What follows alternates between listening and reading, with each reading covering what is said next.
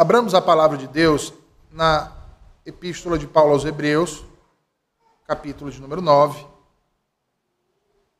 Vamos fazer uma leitura a partir do versículo de número 28, Hebreus, perdão, a partir do versículo de número 23. Hebreus, capítulo 9. Nós vamos fazer uma leitura que vai do versículo 23 do capítulo 9 até o versículo 18 do capítulo 10, tá bom? Hebreus capítulo 9, versículo 23, até o 10,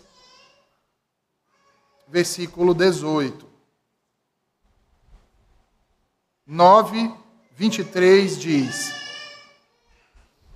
Era necessário, portanto, que as figuras das coisas que se acham nos céus se purificassem com tais sacrifícios mas as próprias coisas celestiais com sacrifícios a eles superiores. Porque Cristo não entrou em santuário feito por mãos, figura do verdadeiro, porém no mesmo céu, para comparecer agora por nós diante de Deus, nem ainda para se oferecer a si mesmo muitas vezes, como o sumo sacerdote cada ano entra no Santo dos Santos com sangue alheio Ora, neste caso, seria necessário que ele tivesse sofrido muitas vezes desde a fundação do mundo. Agora, porém, ao se cumprirem os tempos, se manifestou uma vez por todas para aniquilar pelo sacrifício de si mesmo o pecado.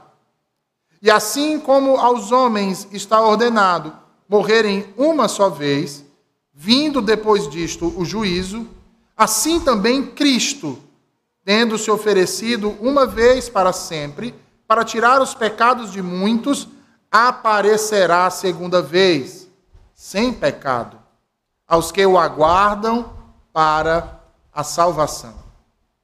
Ora, visto que a lei tem sombra dos bens vindouros, não a imagem real das coisas, nunca jamais pode tornar perfeitos os ofertantes com os mesmos sacrifícios que, ano após ano, perpetuamente eles oferecem. De outra sorte, não teriam cessado de ser oferecidos, porquanto os que prestam culto, tendo sido purificados uma vez por todas, não mais teriam consciência de pecados? Entretanto, nesses sacrifícios faz-se a recordação de pecados todos os anos, porque é impossível que o sangue de touros e de bodes remova pecados. Por isso, ao entrar no mundo, diz: sacrifício e oferta não quiseste, antes um corpo me formaste. Não te deleitaste com holocaustos e ofertas pelo pecado. Então eu disse: Eis, aqui estou, no rolo do livro está escrito a meu respeito, para fazer, ó Deus, a tua vontade.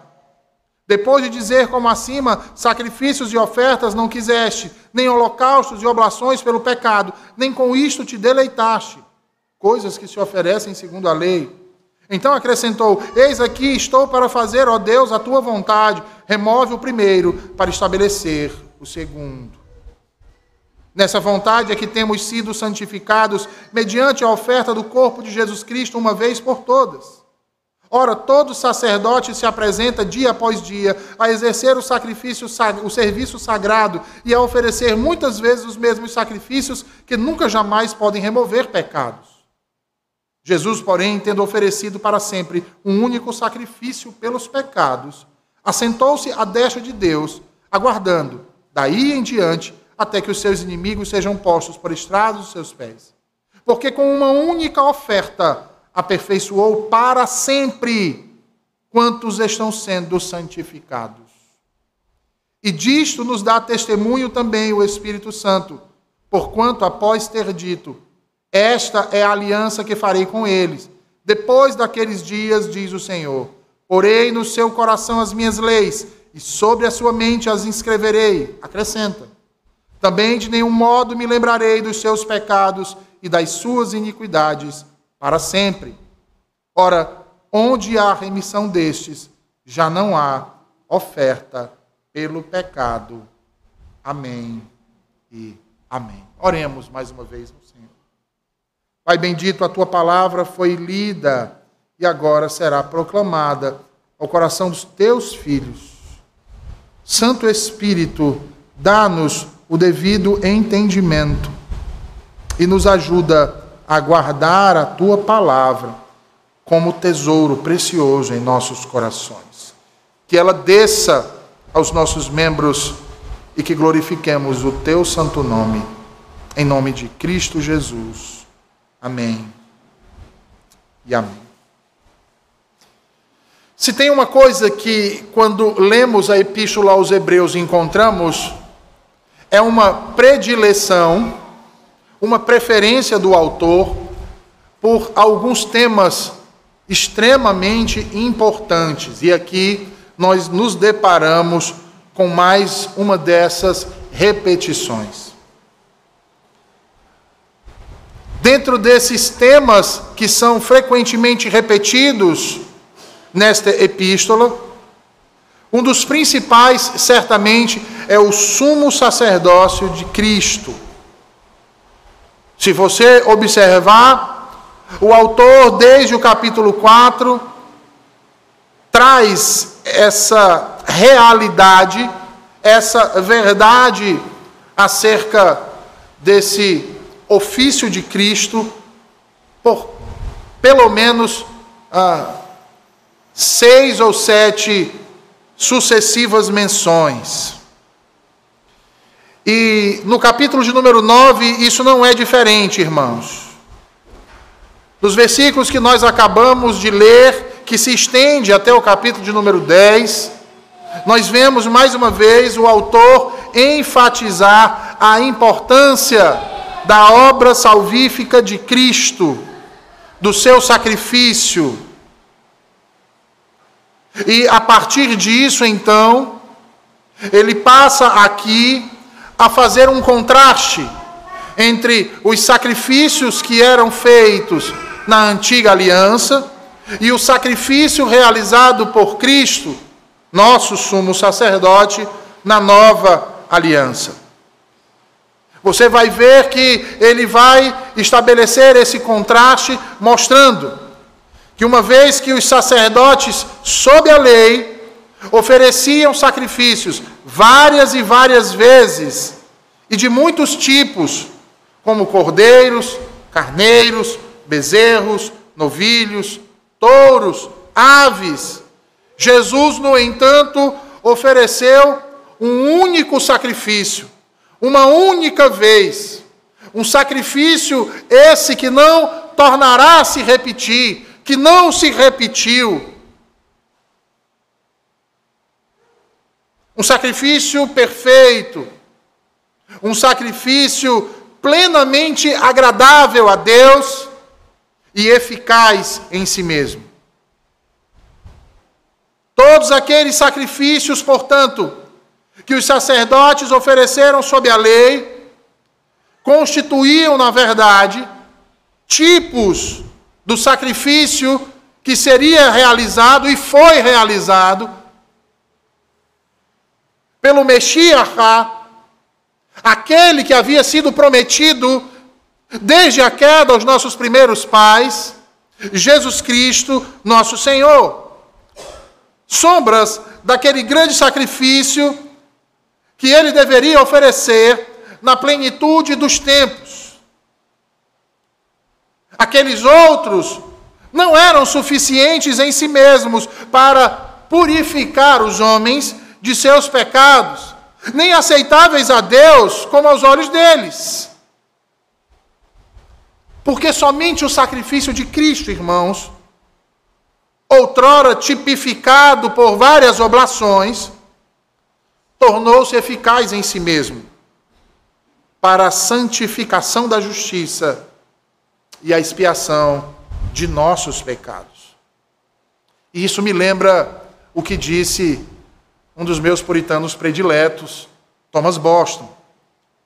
Assim como um diamante vale mais do que 10 mil pedras, uma barra de ouro,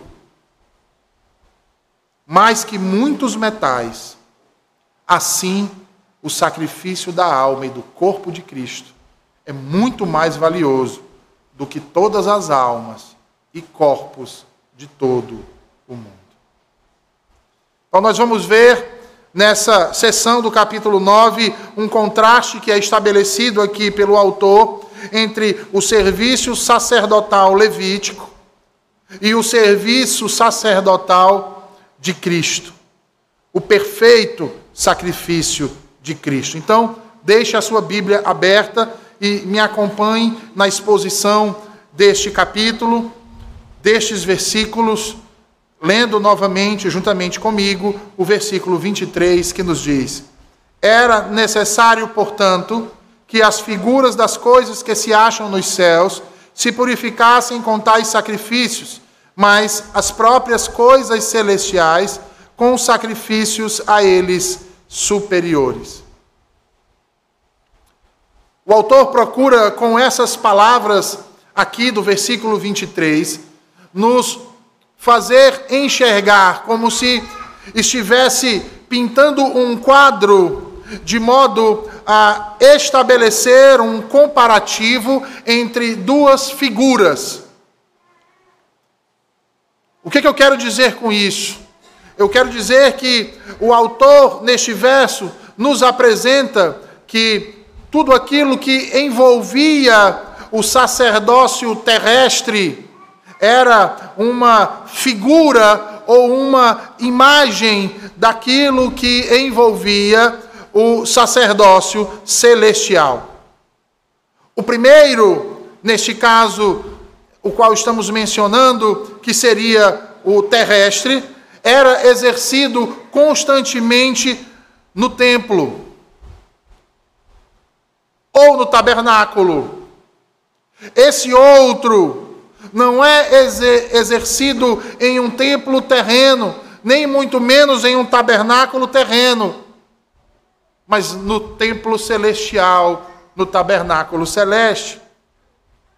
Os sacerdotes levitas ofereciam sacrifícios e faziam preces pelas pessoas no templo. O sumo sacerdote era uma figura, um tipo de Cristo que tinha que adentrar no Santo dos Santos. E aí, esse lugar, o Santo dos Santos, é uma figura do céu. Do céu. Ele ali adentrava uma vez por ano e jamais podia adentrar sem sangue.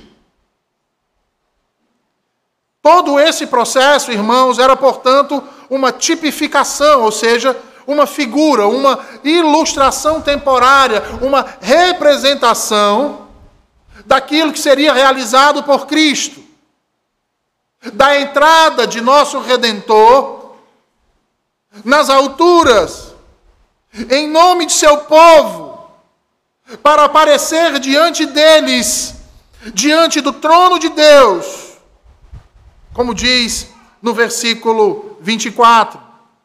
Porque Cristo não entrou nos lugares santos feitos por mãos, que são figuras da verdade, mas no próprio céu, agora para aparecer na presença de Deus por nós.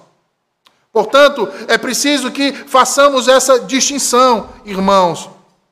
Primeiro, daquilo que é cópia ou figura das coisas celestiais. Segundo, das coisas celestiais em si.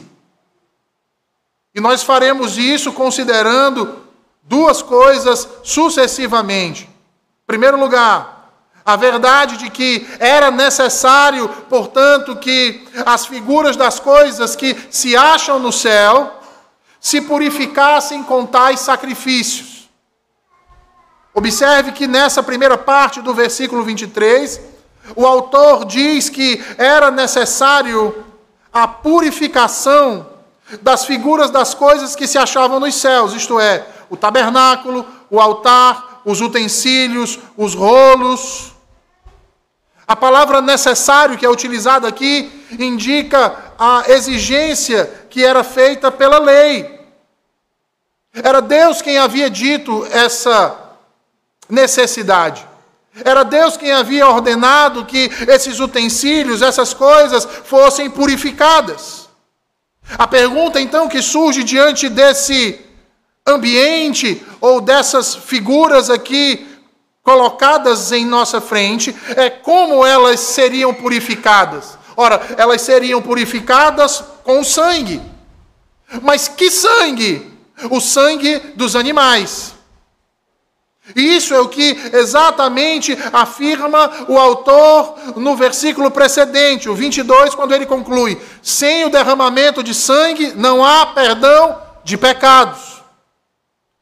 Uma vez que toda a criação, irmãos, toda a criação foi manchada pelo pecado, o próprio Deus então instrui seu povo, por intermédio de seu servo Moisés, acerca da necessidade de purificação de tudo aquilo que estava envolvido no serviço sagrado e que isso seria feito através do derramamento de sangue. E na antiga aliança, o derramamento de sangue de animais sobre o altar do santuário. Esse sangue era então adequado para permitir que o sumo sacerdote entrasse no lugar santíssimo do tabernáculo terrestre. Todavia, irmãos, não era suficiente para que ele pudesse então adentrar e comparecer à presença de Deus nos seus átrios celestiais.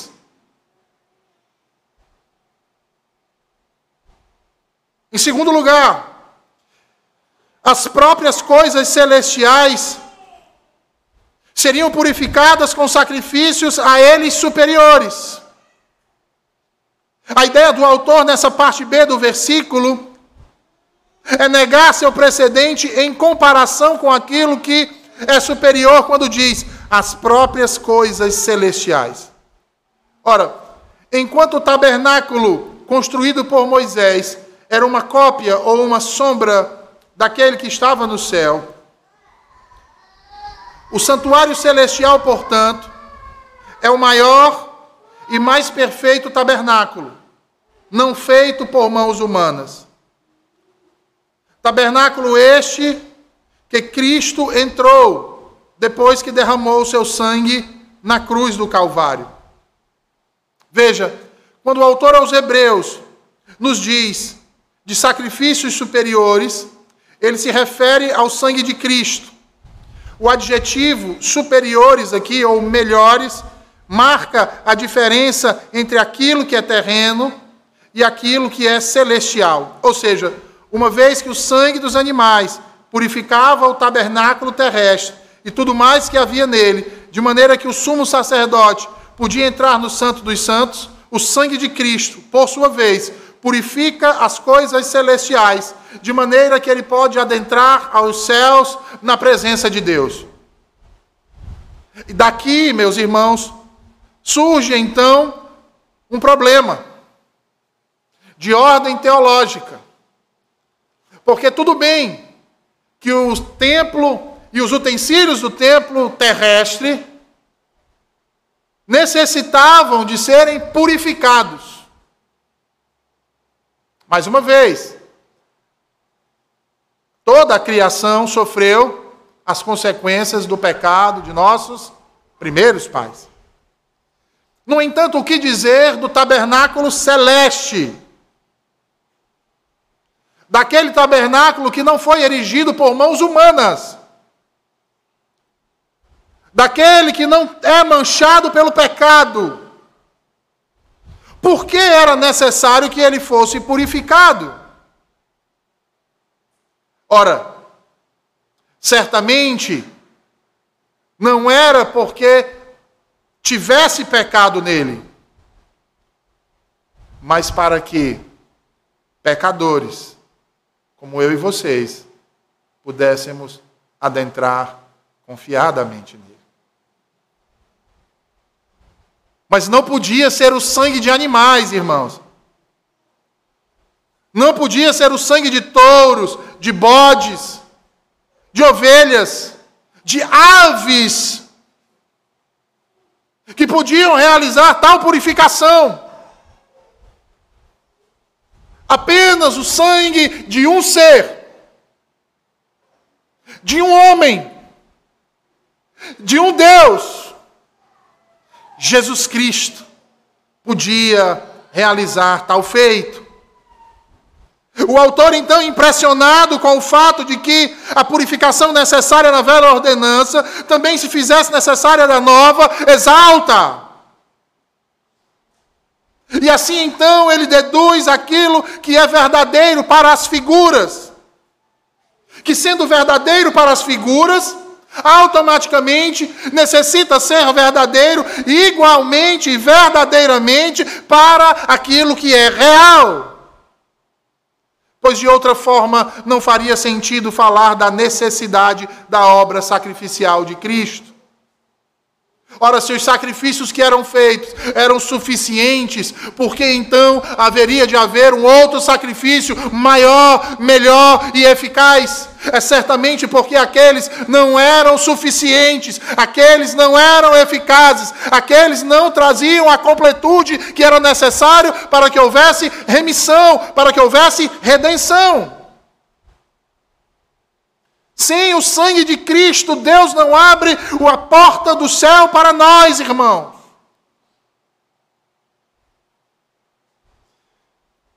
E não nos aceitaria como seu sacrifício.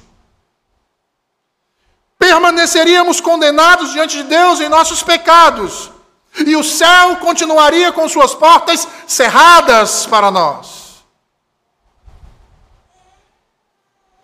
No entanto, nosso Salvador, com seu sangue, fez do santuário celestial nosso santuário. De modo que não apenas podemos adentrar, como vivermos lá. No mesmo lugar que foi, que é e continuará sendo a morada de Deus pelos séculos dos séculos. O sangue de Cristo, queridos irmãos, fornece a remissão de nossos pecados. E não somente isso, também santifica a nossa própria presença nos átrios celestiais porque nos torna mais agradáveis a Deus do que os próprios anjos. Nosso serviço e nosso louvor mais deleitável do que dos, das suas próprias criaturas celestiais. Porque somos recebidos não como convidados, mas como filhos, como filhas, como herdeiros incorruptíveis do Cordeiro de Cristo.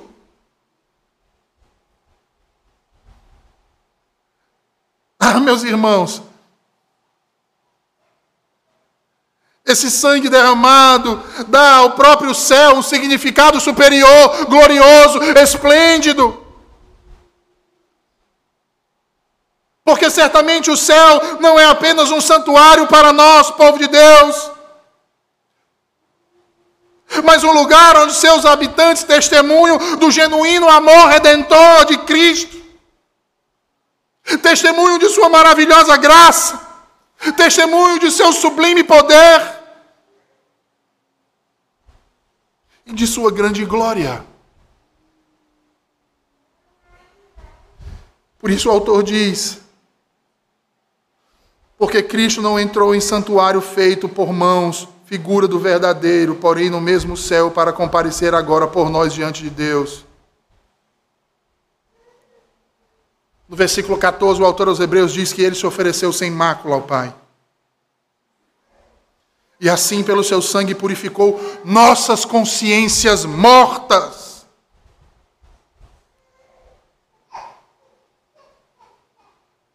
Nossas consciências revestidas de obras mortas.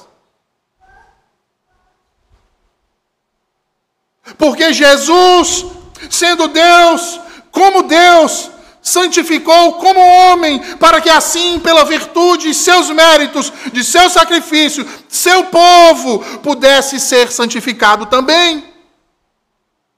E assim Cristo adentrou no próprio céu, no verdadeiro santuário. Entrou no céu como sumo sacerdote, nosso representante, para nos representar na presença de Deus. E o fez isso uma única vez uma única vez, não como os sacerdotes humanos, não como o sumo sacerdote que ano após ano tinha que entrar uma única vez, carregado de sangue, e ali não podia se demorar, mas tinha que sair e repetir, e repetir, e repetir. Cristo adentrou uma única vez e ainda está lá a interceder por cada um de nós.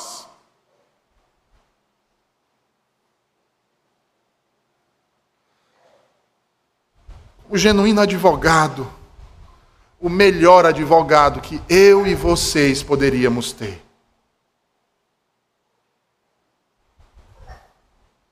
Um advogado que não somos nós quem pagamos as custas do seu serviço.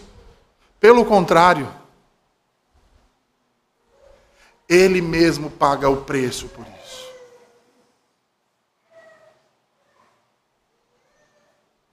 Versículos 25 e 26, o autor vai dizer: Nem ainda para se oferecer a si mesmo, muitas vezes, como sumo sacerdote, cada ano entra no Santo dos Santos com sangue alheio.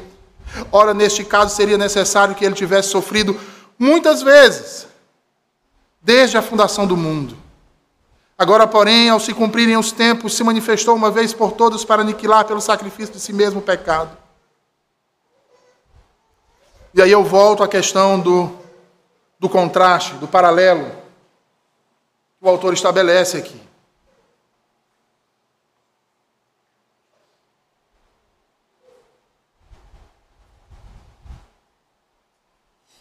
Paralelo este, irmãos, que é com o sumo sacerdote levítico. E o autor aos Hebreus passará então a estabelecer profundas diferenças entre um e outro para mostrar a superioridade do sumo sacerdócio de Cristo. Veja, como sumo sacerdote, Jesus nunca poderia ter entrado no Santo dos Santos, do santuário terreno. Isso é informação de escola dominical. Por que, que Jesus não poderia adentrar no santuário terreno, porque Jesus não era da tribo de Levi, Jesus era da tribo de Judá. A linhagem sacerdotal, daí o nome levítica, era da tribo de Levi. Não podia adentrar no tabernáculo ou no Santo dos Santos terrestre.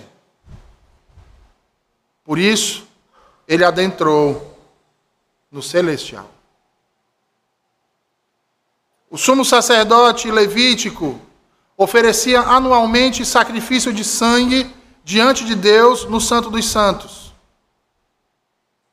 Logo, Cristo apresentou sacrifício de sangue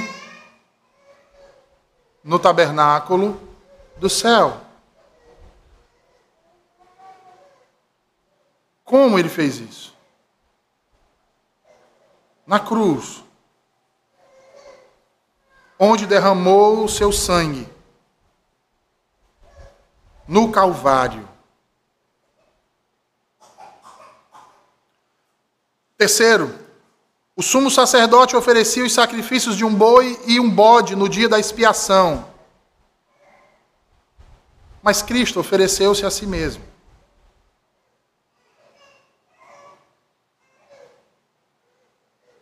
No dia da expiação, o sumo sacerdote apresentava o sangue de um animal a Deus.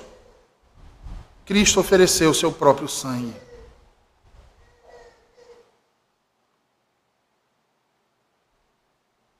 Uma vez por ano, o sumo sacerdote entrava no Santos dos Santos. Cristo adentrou uma única vez. Após sua morte e ressurreição, ele adentrou uma única vez. Ele não precisou fazer isso repetidas vezes. Porque se ele tivesse feito isso repetidas vezes, seria um testemunho da ineficácia do seu sangue.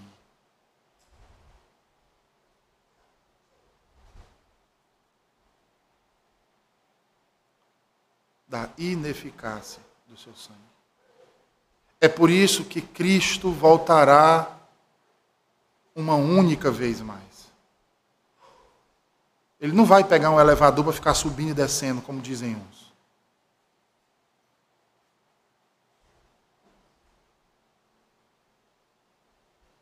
Ele não vai vir para purificar uma outra parte e voltar para depois vir julgar. Não. Ele já fez isso.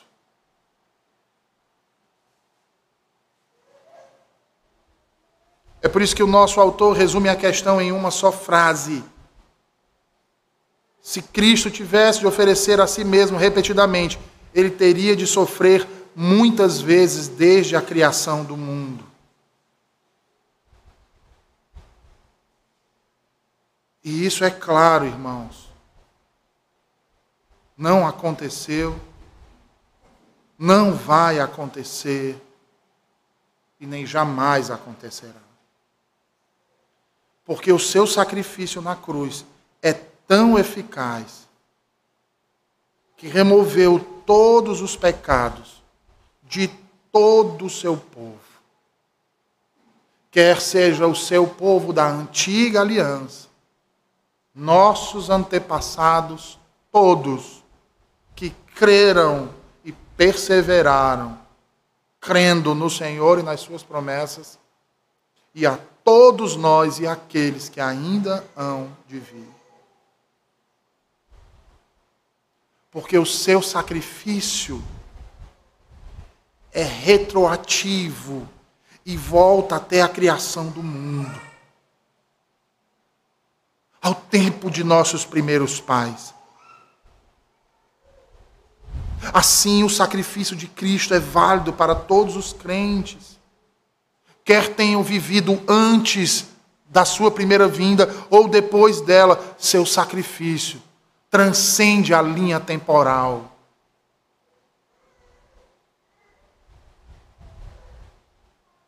Mas o autor diz aí na parte B do versículo 26, veja, mas agora ele aparece de uma vez por todas no final dos tempos para acabar com o pecado mediante o sacrifício de si mesmo. Veja, depois de fazer uma afirmação que obviamente não poderia ser verdadeira, o autor agora descreve conclusivamente a razão da vinda de Cristo ao mundo. Cristo veio ao mundo para pôr um fim ao pecado. O advérbio agora não se refere ao tempo, mas à realidade do que significou a sua vinda, a sua morte e a sua ressurreição. O que o autor está dizendo é: é assim que é. Não é assim que foi. Não é assim que será. É assim que é. Cristo veio à terra para pôr termo ao pecado, para remover a dívida, a nossa dívida, para pôr termo a ela, para dizer basta e tomar a nossa conta e dizer: está pago. E talvez você ainda se pergunte: mas como Cristo fez isso? Ele mesmo tornou o sacrifício necessário para pagar pelos pecados de todo o mundo. Como diz João em sua primeira carta, Ele é a propiciação pelos nossos pecados, e não somente pelos nossos próprios, mas ainda pelos do mundo inteiro. Como precursor de Cristo, João Batista afirma: vejam, olhem, admirem, voltem seus olhos ao Cordeiro de Deus que tira o pecado do mundo. Não há substituto para ele, irmãos. Ele sacrificou a si mesmo como substituto de nós, pecadores. E por sua morte, então, ele pagou toda a nossa dívida.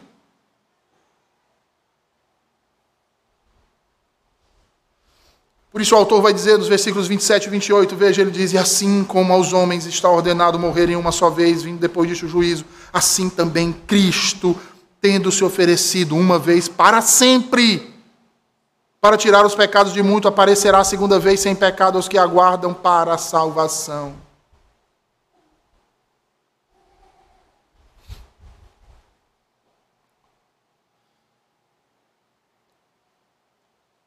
E aqui nessa manhã eu quero me ater até aqui o versículo 28 e, se o Senhor assim permitir, no próximo domingo concluir os demais. Eu quero chamar a sua atenção para duas coisas aqui. Por que em Cristo morreu?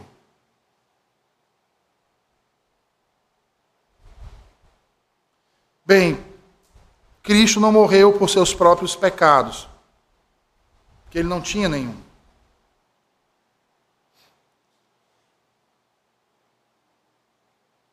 Ele morreu pelos pecados e transgressões de outros.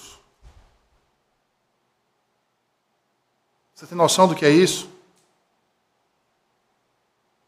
Você sabe o que é alguém entregar a própria vida por outro? Não outro que mereça que ele faça isso. Já parou para pensar nisso? Porque é assim que a gente age, né? A gente ajuda quem nos ajuda. A gente quer ficar próximo de quem a gente gosta, não é assim? Quem é pai e mãe aqui sabe o que eu vou dizer. Eu daria a vida pelo meu filho, porque a gente ama o filho. Não é? A gente faz isso porque eles são nossos filhos. Tem algo neles que nos leva a querer fazer isso. Mas e quando não há nada no outro que me faça fazer isso? Você faria isso?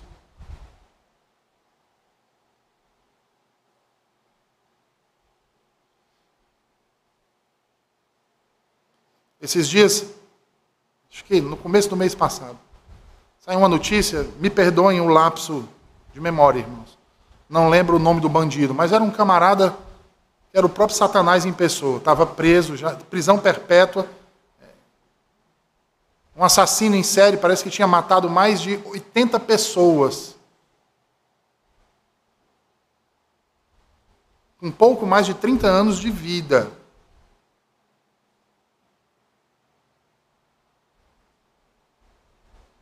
Você daria a sua vida por causa de uma pessoa assim? Hum?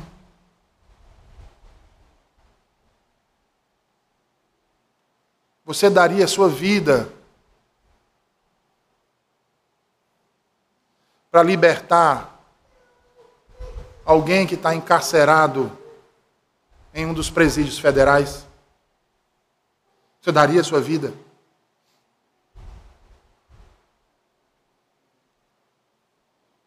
Porque era assim que nós estávamos, irmãos. Encarcerados por Satanás no seu reino de trevas. Nós estávamos à margem da justiça. Aqui no Ceará a gente chama bandido de marginal, não é assim? Pronto, nós éramos marginais.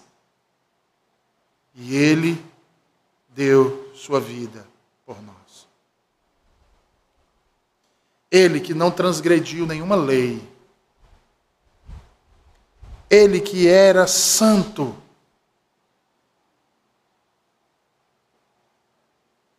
Que a morte não podia requerê-lo, porque ele não tinha pecado. Ele que era imaculado.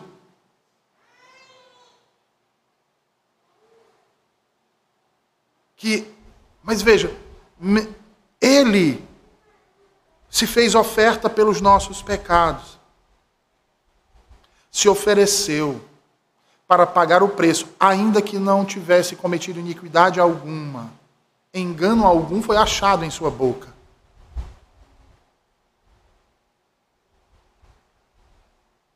Assim como a figura do cordeirinho sem defeito, que era trazida ao sacerdote. Que não abria sua boca.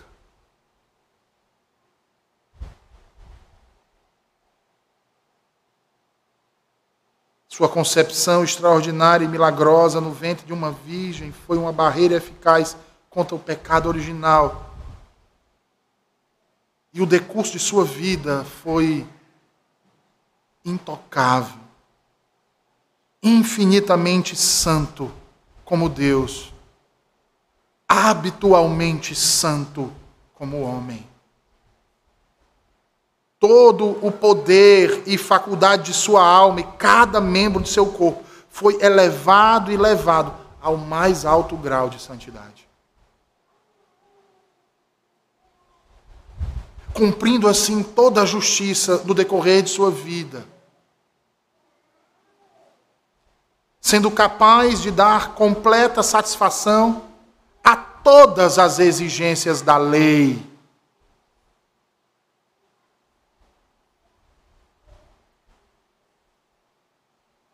E aí eu quero abrir um parêntese para quem gosta de dizer que Cristo havia quebrado a lei do sábado. Se ele quebrou a lei, ele não cumpriu completamente. Não tem uma turma que lê aquelas passagens e, né, que os fariseus criticam Jesus de estar quebrando o sábado, não é assim? Quebrando o quarto mandamento. Se ele quebrou o quarto mandamento, ele pecou.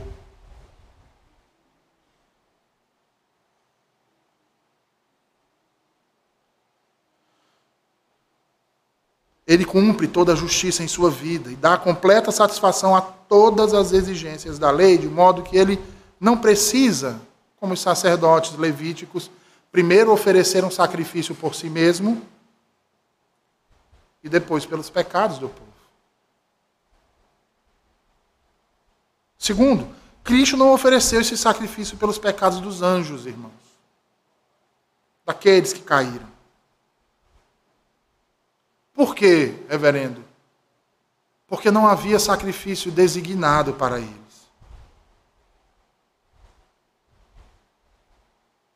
O plano da redenção não os envolvia. Os anjos rebelados, desde que se voltaram contra seu soberano Senhor e Criador, foram imediatamente expulsos da presença divina e mantidos em cadeias eternas sob a escuridão para o julgamento no grande dia.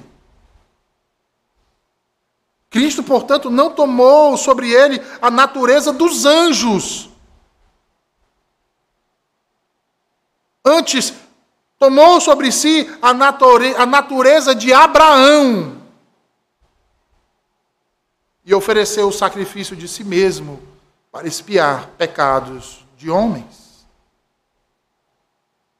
Terceiro lugar, ele não morreu em sacrifício por todos os homens e mulheres do mundo, sem exceção.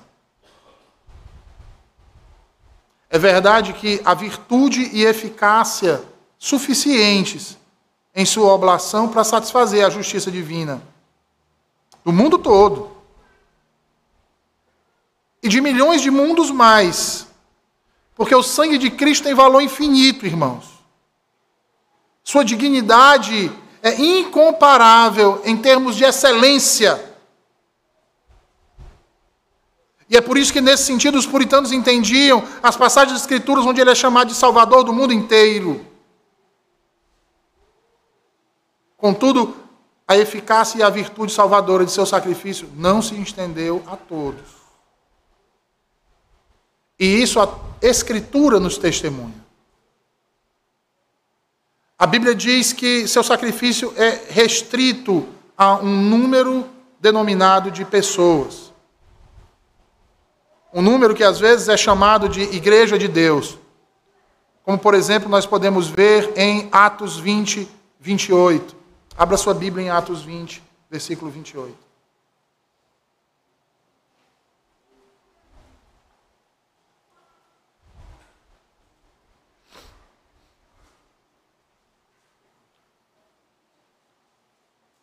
Atos 20 e 28. Diz assim: Atendei por vós e por todo o rebanho sobre o qual o Espírito Santo vos constituiu bispos, para pastoreardes a igreja de Deus, a igreja de Deus, vou repetir, a igreja de Deus, a qual ele comprou com seu próprio sangue. Agora vá a Efésios 5, 25. Efésios 5, versículo 25.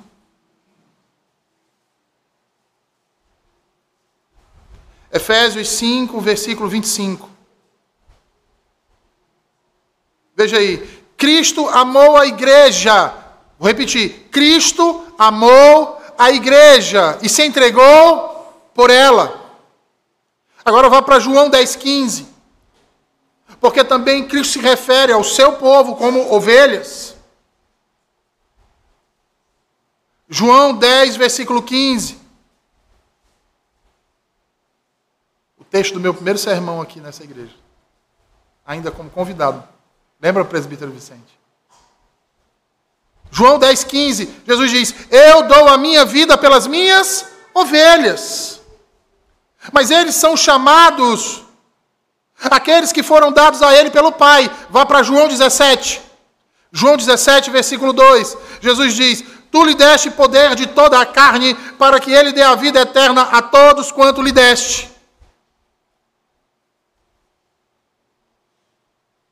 E em João 10, volte lá para João 10, versículos 26 ao 29, ele diz: Mas vós não credes. Aos que não creem no Evangelho, Jesus diz: Mas vós não credes. E ele vai explicar o porquê eles não creram. Ele diz: Porque não sois das minhas ovelhas. As minhas ovelhas ouvem a minha voz. Eu as conheço e elas me seguem. Eu lhes dou a vida eterna, jamais perecerão, e ninguém as arrebatará da minha mão. Porque aquilo que meu Pai me deu é maior do que tudo, e da mão do Pai ninguém pode arrebatar. Logo, as Escrituras nos mostram que Jesus não morreu por todos os homens e mulheres do mundo inteiro, de todos os tempos, sem exceção. Mesmo seu sangue sendo suficiente, seu sacrifício sendo eficaz para isso. Mas por aqueles a quem amou, por aqueles a quem conheceu antes que houvesse mundo, por aqueles que lhes foram entregues pelo Pai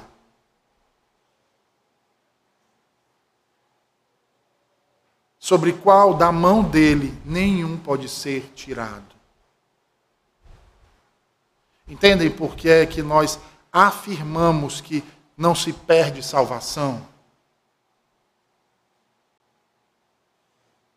Porque é Deus, é Cristo, e é o Espírito Santo quem nos garante isso.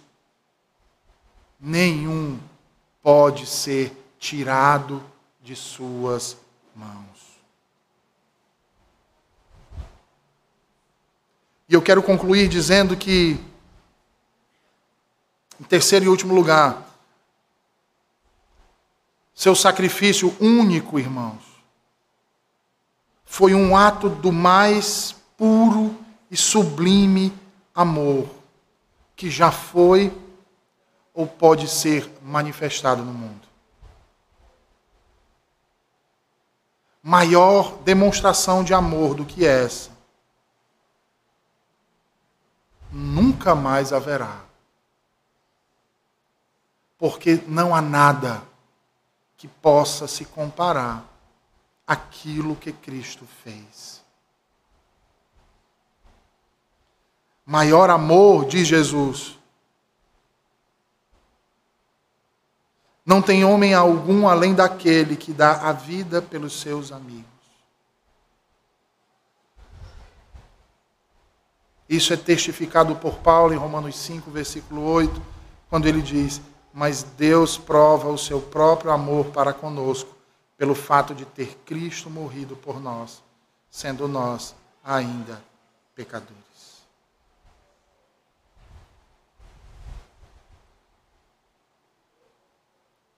Foi por nós, irmãos, que ele derramou o seu precioso sangue naquela cruz. Foi por nossa causa, irmãos, que ele sofreu as terríveis dores naquela cruz. E foi para nós, irmãos, que ele ressuscitou. E nos chama para fazer prova disso. Nos chama, vinde, comei do meu corpo, bebei do meu sangue, o sangue da nova aliança. Não desprezemos isso, irmãos.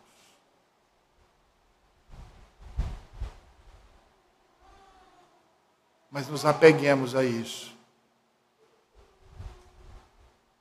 como em nenhuma outra coisa mais nesse mundo, nessa vida, possamos nos apegar.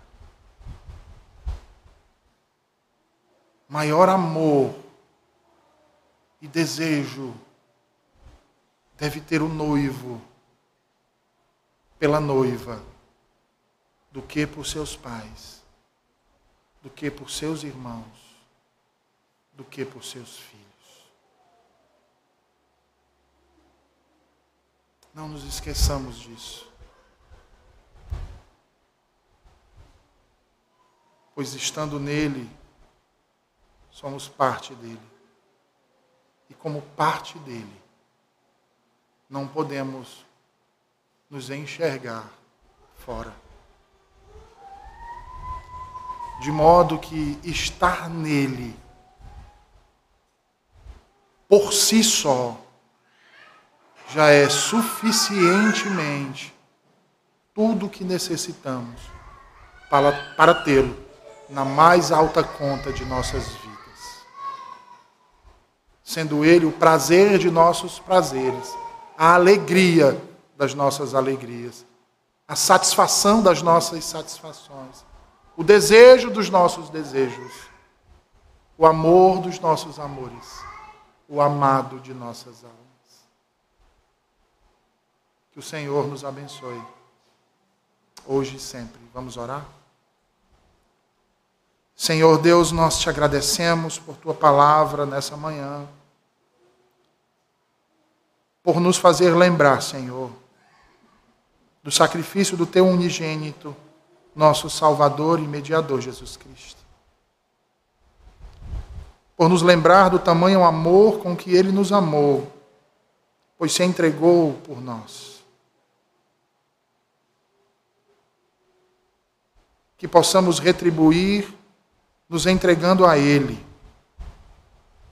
nos deleitando nele, nos alegrando na presença dEle, obedecendo a Ele. Para o louvor de tua glória, Senhor, te oramos. Amém.